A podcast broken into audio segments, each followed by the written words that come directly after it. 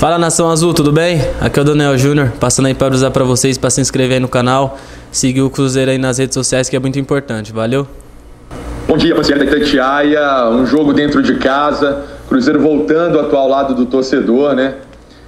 O, em Belo Horizonte, né? Porque teve muita torcida assim em Porto Alegre, teve em Brasília, mas é diferente, né? O que, que dá para projetar aí também desse contato com o torcedor que está nessa ansiedade danada aí para o time subir para voltar à Série A e passar também esse carinho para vocês, como é que foi essa semana de trabalhos para vocês e encararem essa partida de amanhã contra o Náutico. Valeu, Daniel, um abraço. Ah, então, foi uma, uma semana cheia, né? Sempre bom trabalhar com a semana cheia assim, ter bastante dia para trabalhar, para alinhar tudo certinho, né? Pra gente se conectar com o nosso torcedor de novo em casa. E essa partida vai ser muito importante para cada vez chegar mais perto, né? Do, do nosso objetivo principal, que o primeiro é o acesso. Então a gente não vê a hora de, de entrar amanhã em campo e dar o nosso melhor. Daniel, Sulimar Silva, da Rádio Inconfidência e da Rede Minas de Televisão. Essa partida contra o Náutico para o torcedor né, tem sido aquela contagem regressiva, até com uma certa ansiedade, para o acesso. Mas como é que vocês estão tratando esse jogo contra a equipe do Náutico, que é o lanterna da competição, no jogo dentro do Estádio Independência? Onde vocês não têm tanto costume de atuar, mas como é que vocês vêm tratando esse jogo para essa sequência do Cruzeiro, essa contagem regressiva?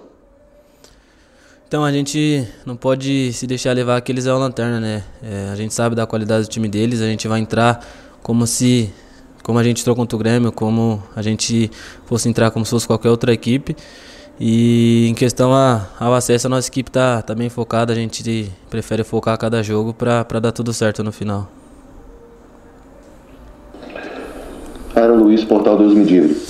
Daniel, quando você para para analisar esse início né, de carreira sua no profissional, daquele Daniel que estreou ainda do Campeonato Mineiro, uma boa apresentação ali, né, deixando os torcedores é, empolgados com, com o que viram, para esse Daniel de agora, atuando na Série B, sendo uma peça útil para o Pessolano, que já foi elogiado pelo treinador, que cobra bastante também. Mas como que você se vê profissionalmente nesses meses como atleta, o que, que você acha que você evoluiu? O que, que você acha que ainda dá para melhorar? Como que você se enxerga hoje, é, depois desses meses todos aí? Obrigado. Ah, eu acho que para um atleta nunca pode estar tá bom, né? A gente tem que sempre procurar evoluir, procurar evolução e de quando eu estreiei para agora eu, eu vi muitas coisas boas, positivas, que eu melhorei muito. Questão da condicionamento físico, é, intensidade, essas coisas tudo. E outra, é, base é muito diferente profissional, né? É outro tipo de jogo, é outra forma, é estádio lotado. Então eu venho me adaptando muito bem, graças aos meus companheiros também, que, que sempre me ajudam, a comissão, o professor. Então, cara, é, nesses meses eu vejo muita evolução. É em mim mesmo, tem muito mais para evoluir, porém Tô, tô numa evolução constante aí, graças a Deus. Bom dia, Daniel Júnior, Malu Rabelo da TV Globo. Eu gostaria de saber qual é a importância do Martim Varini para o grupo.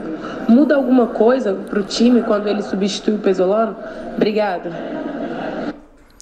Não, não, são, são dois que pensam muito parecido, né? Eles trabalham junto assim. O Martim, ele é uma pessoa sensacional, um cara do bem, tanto quanto o Pesolano, então quando o Pesolano não, não pode estar na beira do campo, o Martin entra e a gente respeita da mesma forma, como se fosse o Pesolano, porque a gente sabe da importância dele dentro do grupo.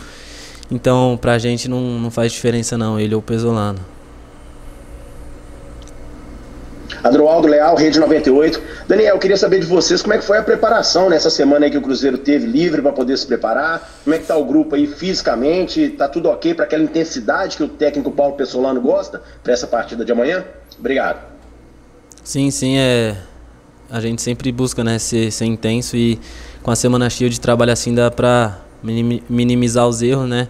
E potencializar é, nossa intensidade, nossos pontos fortes. Então, essa semana cheia foi muito importante sim. Pode ter certeza que amanhã é, a gente vai jogar da mesma forma, sempre com intensidade. Bom dia, Daniel. Gabriel Marques, da Band Minas. O Cruzeiro anunciou recentemente né, que o meia João Paulo iniciou o trabalho de transição, já já foi liberado pelo DM. Léo Paz é outro que voltou a treinar. São jogadores que podem jogar de ponta, no meio campo. Como é que você encara essa briga pela posição no time titular e se é uma competição sadia no elenco? Obrigadão, um abraço. Pô, são jogadores de muita qualidade, né, que tá voltando, todos sabem disso, isso é muito importante é, pro nosso grupo, eu não vejo isso como uma coisa ruim, é muito pelo contrário, né, uma coisa boa, é, são jogadores importantes para o elenco e sobre essa competição aí, pô, é uma competição sadia, né, para elevar o nível da equipe, tem que ter essa competição, né, ninguém pode se sentir titular, ninguém pode se sentir reserva, então pode ter certeza que é, a competição no dia a dia é muito sadia, assim, todo mundo está muito feliz com a volta deles.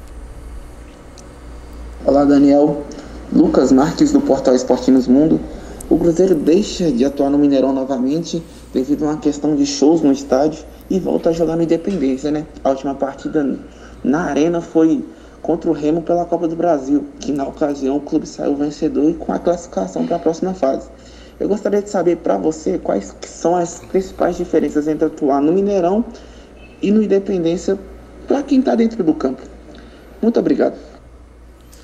Ah, eu acho que não tem muita diferença não. É claro que a gente está acostumado a jogar no Mineirão, porém no Independência também a gente já fez ótimos jogos. E a nossa equipe procura propor nosso jogo sendo no Mineirão, sendo Independência, sendo fora. Então eu acho que isso não, não pode mudar muita coisa não e não muda pra gente. A gente vai sempre propor jogo e jogar da mesma forma em qualquer campo.